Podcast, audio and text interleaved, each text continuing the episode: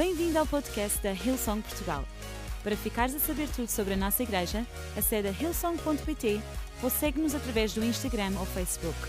Podes também ver estas e outras pregações no formato vídeo em youtube.com.br hillsongportugal. Seja bem-vindo a casa. Título da minha mensagem: Eu escolho viver. Eu escolho viver. É, essa passagem se encontra no livro uh, de Segunda Reis. É uma passagem longa, do capítulo 6 ao 24, vai até o capítulo 7 ao 18, e eu não vou ler tudo, quero só um, colocar-vos a par do contexto, e eu quero, antes de mais, dizer que eu já tinha escolhido essa passagem antes dos acontecimentos atuais. Essa passagem fala sobre o cerco de Samaria. E pronto, acredito que faz mais sentido, ainda mais agora, faz todo sentido, e eu quero ler convosco. E tenho certeza que Deus vai trazer algo para nós nesta manhã. Amém? Quero orar com vocês. Deus, obrigada por essa oportunidade. Deus, é tão bom, Pai, vir à tua casa, encher-nos de fé, Pai, porque a fé vem pelo ouvir a tua palavra. Hoje, Deus, os nossos corações se abrem, porque o teu Espírito Santo está sobre nós a derramar da tua unção, do teu poder, a derramar em nós aquilo que nós precisamos, a preparar-nos para aquilo que nós precisamos e que vem de ti, Deus. Ajuda-nos nessa manhã. São as, é a tua palavra, é o teu poder aqui neste lugar, em nome de Jesus. Amém. Amém. Então, essa palavra sobre o cerco de Samaria. Samaria era a capital uh, do reino do norte. O reino, quando já estava dividido, o reino de Israel e o reino de Judá. E Samaria estava cercada pelo exército uh, de Ben-Hadad, o rei da Assíria. E sabem, o cerco demorou tanto tempo que a fome reinava em Israel. Samaria passava fome. Era tão a situação era tão caótica, tão era um estado de calamidade tão tenebroso que os bens mais acessíveis estavam altamente, amplamente, pá, astronomicamente caros, completamente inacessíveis, de modo que certa vez quando o rei passava pelos muros da cidade, uma mulher gritou pelo rei: "Majestade, socorro, socorro!" E ele disse: Eu não sou Deus, mas não posso te ajudar em nada, mas diga-me. E ela, vejam só, o ponto em que, em que chegou a situação. Ela tinha combinado com outra mulher que, naquele dia, comeriam, cozeriam, matariam o seu filho e comeriam o seu filho. E no dia seguinte, o filho da outra mulher é que seria cozido, matado e comido. Ok? A coisa era tão grave, dantesco, brutal isto, e inimaginável, não é? Comer os seus próprios filhos, ok. E naquele momento o rei de Israel rasgou as suas vestes e ele, pá, irou-se e disse: Eu preciso falar com o profeta, porque ele acreditava que era Deus, que vinha de Deus essa, essa calamidade, esse castigo. E em 2 Reis, no capítulo 6, 33, diz assim: Estava Eliseu ainda a dizer estas coisas quando o mensageiro chegou. E vinha o rei logo atrás dele. Foi o que e, e, e, o rei já disse assim: Foi o Senhor quem provocou toda esta miséria em que estamos. Ruquejou o rei. Por que razão haveria eu de ficar à espera de alguma ajuda da parte dele? Por quê? Há algumas traduções que dizem assim: Essa calamidade vem de Deus. Que esperança eu posso ter nele? O que, que eu posso esperar de Deus? Eu posso ter esperança em Deus? Bem, nós estamos em uma guerra, nós estamos no meio da fome, da calamidade, a situação é caótica, desesperadora, até mesmo o senso de humanidade nós perdemos e chegamos a um cúmulo do absurdo tal de desumanização que nós sacrificamos inocentes, que nós matamos inocentes. Que esperança poderia ter o rei? Era essa a perspectiva dele. E o capítulo 7, no versículo 1 diz assim: Eliseu replicou, o profeta replicou: O Senhor manda dizer que amanhã, por esta altura, sete litros de farinha ou 15 litros de cevada serão vendidos nos mercados de Samaria por 11 gramas de prata. Ridículo! Eles estavam a vender os bens mais acessíveis por 80 80 moedas de prata. Quando no dia seguinte, do dia para o outro, da noite para o dia, isso, a situação iria converter, virar radicalmente, ou seja, fartura, abundância. E o profeta continua a dizer: é, e um dos ajudantes do rei disse-lhe: Isso nem que o Senhor abrisse as janelas no céu poderia acontecer. Mas Eliseu replicou-lhe: Tu verás isso acontecer, no entanto, não terás possibilidade de comprar coisa nenhuma. Que mudança tão radical aconteceria na economia de Samaria de um dia para o outro? Uma reviravolta completa, tão difícil de acreditar de que um, de um dia para o outro as coisas mudariam do 8 para o 80. Bem. E esta agora é a parte em que nós vamos manter o nosso foco. Essa é a história de esperança, é a história de quatro leprosos.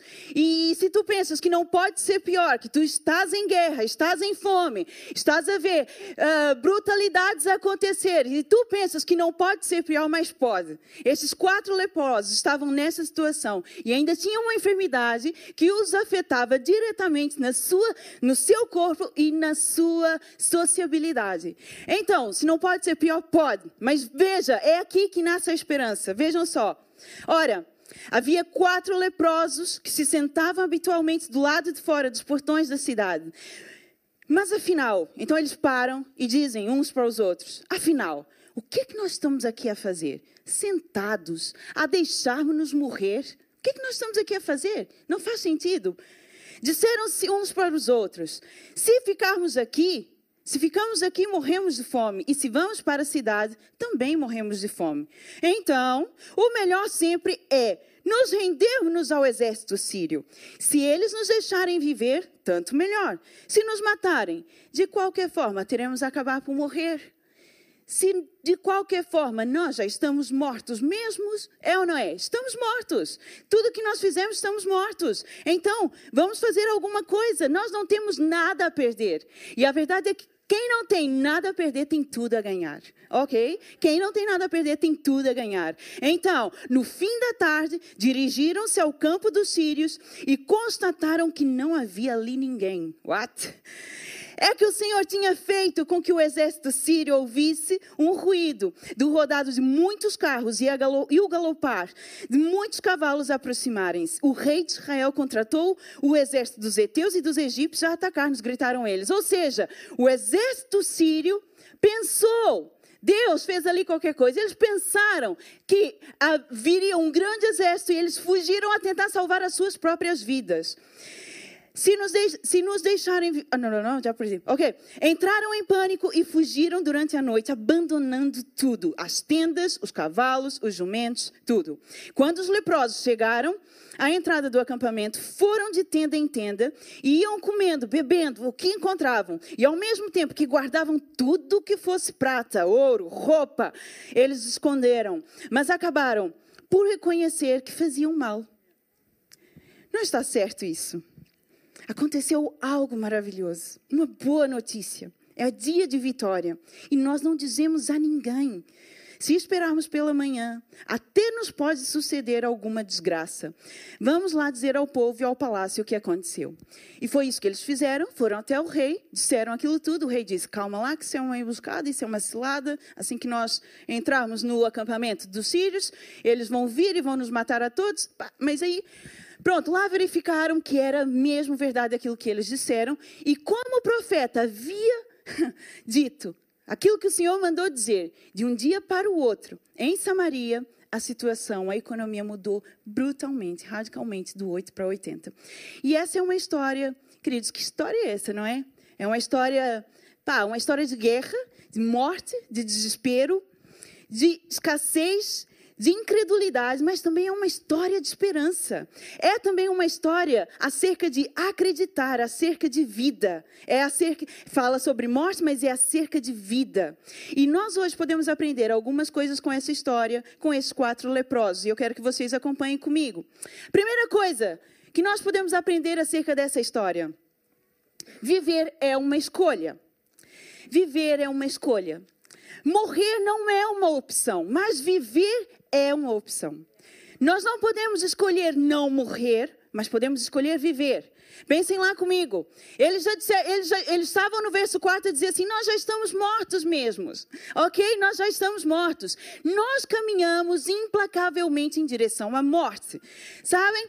A tendência natural das coisas é degradar-se, acabar, morrer, desgastar, envelhecer. É ou não é? Ninguém caminha para novo. Alguém aqui caminha para novo? Digam lá que você vai ser estudado, porque nós queremos descobrir a fórmula da juventude. Ninguém caminha para novo, nada caminha para novo. A tendência natural das coisas é a morte. Nós naturalmente caminhamos para a morte. E sabem, se nós não fizermos nada, se não fizermos nada, se nós apenas nos abandonarmos à correnteza, se nós não fizermos nada para contrariar, nós caminhamos para a morte. Se quiser morrer, basta fazer não fazer absolutamente nada. É só deixar seguir, é só deixar andar. Verdade ou não é? É. Porém, se nós quisermos viver, temos que fazer uma escolha. Viver é uma opção. Sabem, para a morte, para o mal, nós não precisamos fazer nada. Reparem só no que aconteceu com esses quatro leprosos. Eles encontraram os mantimentos e sabe qual foi o primeiro instinto deles? é tudo meu. Oh, é o egoísmo, ok? Está no nosso básico. O mal está em nós, ok? O nosso primeiro instinto, o nosso primeiro instinto é, é, é, é o instinto de egoísmo, é o instinto de sei lá, pá, eu não quero saber dos outros. Os outros, cada um com o seu problema. Eu tenho que preocupar com a minha vida.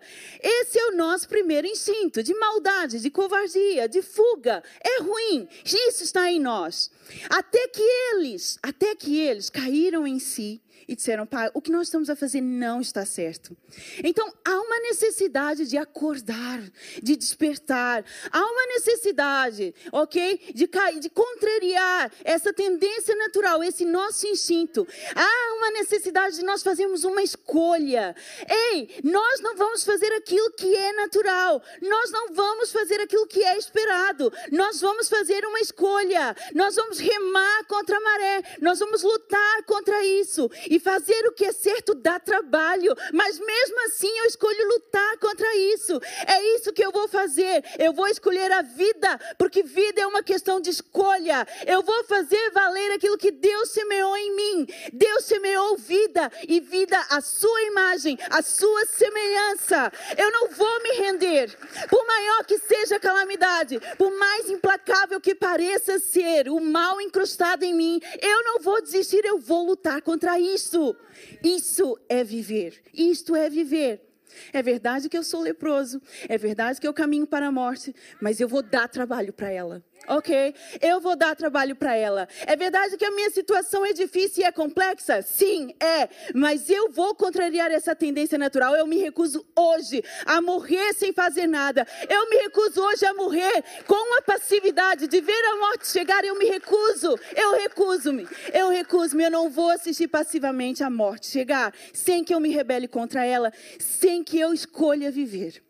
Ter esperança, queridos, é uma escolha. Viver é uma escolha. Ok? Viver é uma escolha. E tudo que tu podes fazer, e tu podes fazer muita coisa. Tu podes fazer. Tu po... Primeira coisa, primeira coisa é decidir viver. Sabem? Sabe o que acontece quando, quando nós escolhemos, quando nós optamos pela vida? Esse é o ponto número dois. Deus conspira em favor da vida. Olhem para isso. Deus conspira em favor da vida. O que, que acontece quando escolhemos viver? O que, que acontece conosco? Sabem? Quando nós escolhemos viver, nós nos damos conta que é uma conspiração de vida. Nós nos damos conta que ao nosso redor, não somos só nós, que ao nosso redor, mais pessoas escolheram viver. Deus escolheu a vida. Sabem? Ele, Deus, ele toma providência pela vida. Ele semeou vida, ele semeou vontade de viver, ele semeou fome por viver. Ele, Deus, ele prove tudo aquilo que é necessário. Sabem? Ele colocou em, colocou em nós prazer pela vida, amor pela vida, engajamento em favor da vida, solidariedade para a preservação da vida. Ele, Deus, ele colocou generosidade para a promoção da vida. E isso tudo acontece à nossa volta. Sabe o que acontece quando nós escolhemos viver? Parece que a luz acende e nós conseguimos enxergar todas essas coisas. Nós conseguimos enxergar todas essas coisas. Deus não estava omisso enquanto a cidade passava fome. Deus não estava omisso, Deus não estava desatento, enquanto os homens, aqueles homens morriam na sua enfermidade, na guerra e na fome, enquanto eles morriam de todas as formas possíveis, Deus não estava omisso, Deus estava a trabalhar. Sabem, quando eles chegaram no acampamento dos arameus, quando eles chegaram ali, o acampamento estava vazio. Sabem por quê? Porque Deus antes passou por ali. Deus antes trabalhou em favor deles. Deus antes fez algo por eles. Antes que ele decidissem fazer qualquer coisa, Deus já tinha feito. Deus já tinha feito. A palavra de Deus diz assim: Alcançarão os bens que o Eterno concede aos que amam, mesmo quando eles estão repousando. A palavra de Deus diz que Deus trabalha no turno da noite. Por outra tradução, diz assim: Aos seus o Senhor dá enquanto eles dormem. E não é uma questão de preguiça, é uma questão de que, mesmo quando tu não estás a ver, mesmo quando tu tens que parar, porque nós precisamos parar, nós não somos super-homens e mulheres, nós não somos deuses e nós temos os nossos limites. Deus é ilimitado, Deus não tem limites. E Ele trabalha quando nós não trabalhamos. Não é porque nós não fazemos nada, é quando nós chegamos no nosso limite, Ele trabalha por nós. Isso é o que a palavra de Deus diz. Deus está a trabalhar. Deus não está de braços cruzados. Os seus braços não estão cruzados a assistir a morte chegar à nossa vida. Deus está a fazer e Ele está a trabalhar quando nós não trabalhamos. Sabem, queridos, Deus, Ele é um esperançoso. Ele ama espalhar esperança. O tempo todo Deus dá esperança. O tempo todo Deus inspira esperança. O tempo todo Deus trabalha para o bem. E Ele não trabalha sozinho, porque Ele interpela pessoas, a mim, a ti, para nós trabalharmos para o bem também. Nós trabalhamos com Deus nisso. Eu tenho certeza que Deus diz assim: Ei, Pris, tu podes fazer alguma coisa por alguém. Tu podes escolher vida por alguém. Quem nunca, quem nunca intercedeu por um filho? Noites em claro, seja porque ele está doente, ou porque ele também não dorme, ou porque ele está na sua vida, ele nem sequer tem noção de que tu estás a fazer isso. Os pais sabem bem o que é isso. E é, é quando nasce até morrer, não tem como. É, quem nunca, qual pastor, qual líder, não se preocupou o suficiente ao ponto de parar tudo aquilo que está a fazer para interceder, para orar, para orar pela dor, pela situação, pela vida da sua ovelha? Quem nunca fez isto? Quem nunca se importou com os outros? Que coração é que não chorou? Que coração é que não chorou pelo horror que o povo ucraniano vive? Quem nunca chorou pelo mal que existe no mundo? Quem nunca intercedeu? Eles nem sequer têm noção daquilo que tu estás a fazer, mas tu podes fazer. E tu fazes, tu és interpelado por Deus a fazer. Quem nunca fez isso? Quem nunca trabalhou pelo bem dos outros a favor da vida, sem recompensa alguma, sem que alguém soubesse? Quem nunca fez isso? Nós já fizemos isso. Eu quero contar para vocês uma história que eu, é de uma outra perspectiva, mas aquilo tocou-me tanto. Nós muitas vezes ouvimos falar das pessoas que são curadas e que recebem ajuda, mas quero falar da perspectiva de um médico que ele tinha uma paciente que ele não conseguia descobrir o que ela tinha. E o que eu achei interessante é que Certa noite, ele passou a madrugada toda a pesquisar, a informar, a tentar saber, a pensar, a pesquisar, a pesquisar, a pesquisar, até que ele conseguiu descobrir aquilo que ela tinha. Então, para um diagnóstico, há um tratamento, ok? E ele descobriu que o caso dela era raríssimo. Havia para aí cinco ou seis documentados no mundo inteiro.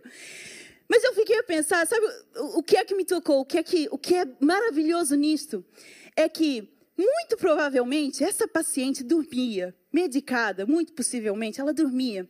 Mas enquanto ela dormia, havia alguém que trabalhava por ela, havia alguém que a amava de madrugada, havia alguém que se importava com ela, havia alguém que lutava contra aquele processo de morte instalado no seu corpo, havia alguém que dizia: Eu vou lutar contra isso porque eu escolho viver, eu posso fazer alguma coisa para contrariar isso.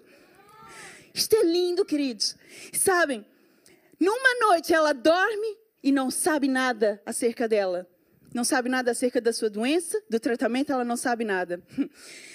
Mas porque há uma escolha, porque alguém decide fazer alguma coisa, porque alguém escolhe vida, porque alguém escolhe lutar, do dia para a noite tudo muda. No dia seguinte, provavelmente ela recebeu aquela notícia de: Ei, eu já sei o que tu tens e sei qual é o caminho para tratar. Queridos, de um dia para a noite. Sabem? Quando nós escolhemos viver por mais insignificante, por pequeno que seja, aquela atitude, eu, aquela decisão, por insignificante, pequeno que pareça ser, ela pode ser o gatilho para uma mudança radical. E sabem, quando nós escolhemos viver, há uma conspiração de Deus em favor da vida, e Ele quer que tu faças parte disso. Ele te convida a fazer parte disso. Ele convida que tu sejas o protagonista, que tu faças algo porque Ele já está a fazer. Isso é assim que Deus trabalha. No versículo 9, aí há algo interessante. Versículo 9, aqueles homens caem em si e eles enxergam que aquilo que Deus dá, a vida que Deus dá, essa conspiração de vida não é só a favor deles, é a favor de todos, é dado a todos, é acessível a todos, é para todos. Essa conspiração de Deus a favor da vida não é só para alguns, não é só para mim, é para todos. Porque a plenitude de vida só é alcançada no todo. Ela não para na individualidade, ela avança para o todo. Amém? Isso é o que Deus faz. Então tu podes escolher viver. E quando tu escolhes viver, tu descobres que Deus conspira em favor da vida. Deus conspira em teu favor. A vida conspira para ela embelezar, para ela florescer.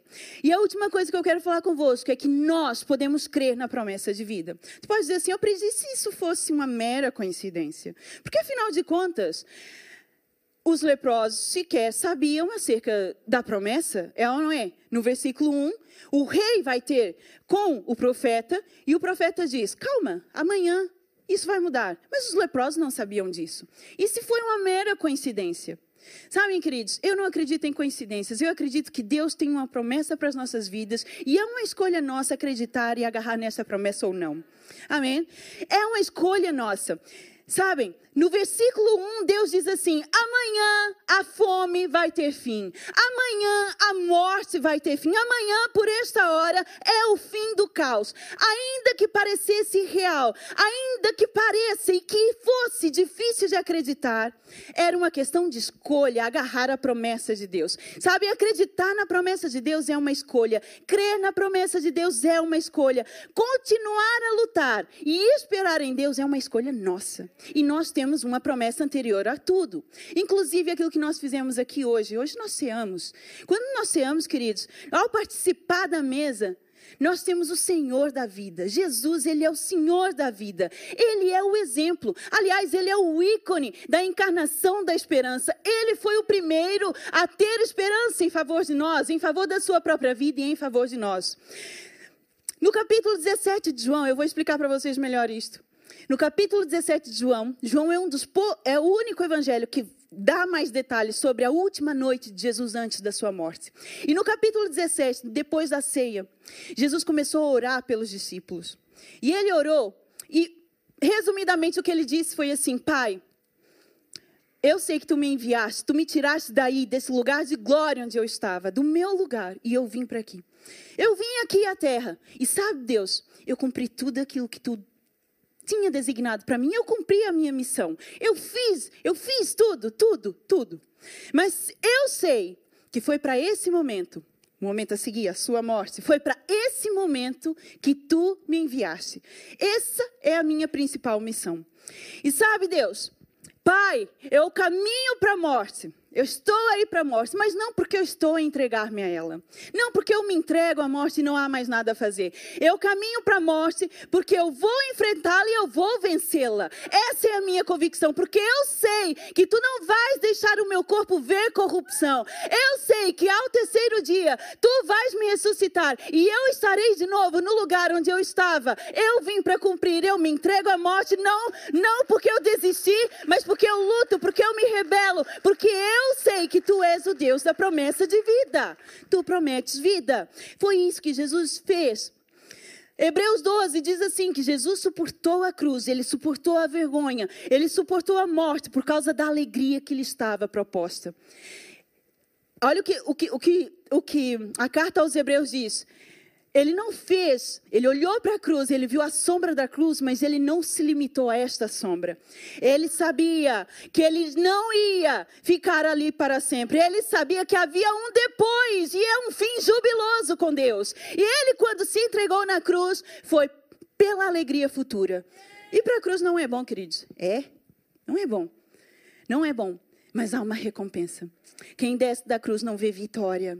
Quem desce da cruz não experimenta ressurreição. Então, para fazer aquilo que é certo, vá, vá em frente, ainda que custe. Pode custar sim, mas há uma promessa para as nossas vidas. Sabem, eu não sei como é que a morte te cerca hoje. Eu não sei como é que a morte te cerca, se é mesmo no teu exterior e literalmente, ou se é no teu interior. Como é que a morte te cerca? Eu sei que a morte anda pelo nosso mundo. Notas, as crianças sabem, quando nós falamos sobre isso, elas veem, nós não vamos ver. Nós vemos, a morte anda no nosso país, a morte anda no nosso mundo. A morte anda aí. E sabem, basta nós lermos os jornais, nós vemos que a morte circula pela terra e ela assombra. Ela assombra. Eu sei que nós estamos em guerra, eu sei que nós vivemos em. Nós convivemos com a fome, nós habitamos num mundo desumano que cozinha inocentes, que sacrifica inocentes. Injustiçados, inocentes sofrem. E a morte, dessa forma, ela tenta nos roubar a alegria de viver e a esperança. Ela tenta fazer isso. Inclusive, a Bíblia diz assim em 1 Pedro 5,8: diz assim: Sede sensatos e vigilantes. O diabo, vosso inimigo, ele anda ao redor como leão, rugindo e procurando a quem devorar. A morte anda por aí e ela tem uma aparência de mal. A Bíblia diz que ela é, o diabo anda como leão. É uma comparação, é um termo comparativo. Ele não é o leão. A morte tenta usurpar o lugar da vida com o seu barulho. Ela faz barulho e tenta fazer-nos temer, ela tenta fazer, arrancar a nossa alegria de viver, arrancar a nossa esperança. Mas ei, nós não devemos temer, sabem por quê? Porque a morte, ela não consegue usurpar a vida. Por mais barulho que ela faça, ela é inferior. Ela é inferior, não há motivo para temer. Porque Jesus Jesus ele foi morto como um cordeiro, mas ele ressuscitou e hoje vive como leão. A Bíblia diz que ele sim é o leão. A morte tenta parecer o leão, mas não é. É como? Faz barulho, amedronta, assombra, mas não é o leão. Em Apocalipse 5 diz que ele é, ele é o leão da tribo de Judá. Ele é, ele foi morto como cordeiro. Ele se entregou como cordeiro. Mas ele lutou, ele não desistiu, ele escolheu vida, ele escolheu vida e hoje ele vive e reina como leão. Hoje o Senhor está sobre a tua vida, rugir como leão. Ele ruge sobre ti, ele ruge sobre ti, para que tu escolhas vida, para que tu escolhas viver. Escolha por ele, escolha, decida por Jesus. Hoje o que Deus faz, Ele oferece vida, oferece esperança. Então agarra-te à promessa que Ele te deu. Agarra-te, decide viver, crê na promessa divina e receba. Tenha esperança e escolha viver. Esta é a minha proposta hoje. Eu queria que toda a gente ficasse de pé.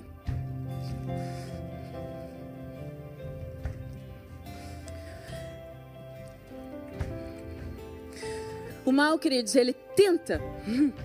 O mal tenta usurpar o lugar do bem. Mas não vamos crer, nós não vamos temer, porque o Senhor da vida está conosco. O Senhor da vida é por nós. Amém? E hoje, talvez a primeira decisão, a primeira coisa que tu podes fazer ao escolher pela vida, é escolher também estar com o Senhor da vida, receber o Senhor da vida. Eu queria que toda a gente no auditório fechasse os seus olhos. Por mais difícil que a vida pareça ser, eu quero lembrar-vos uma coisa. Nós todos os dias acordamos para um mundo que nós não criamos. Nós todos os dias acordamos para uma vida e para uma salvação que nós não fizemos nada para ganhar, nada. Nós simplesmente podemos receber. E essa salvação, essa vida, esse mundo que Deus criou para nós, nós só precisamos receber.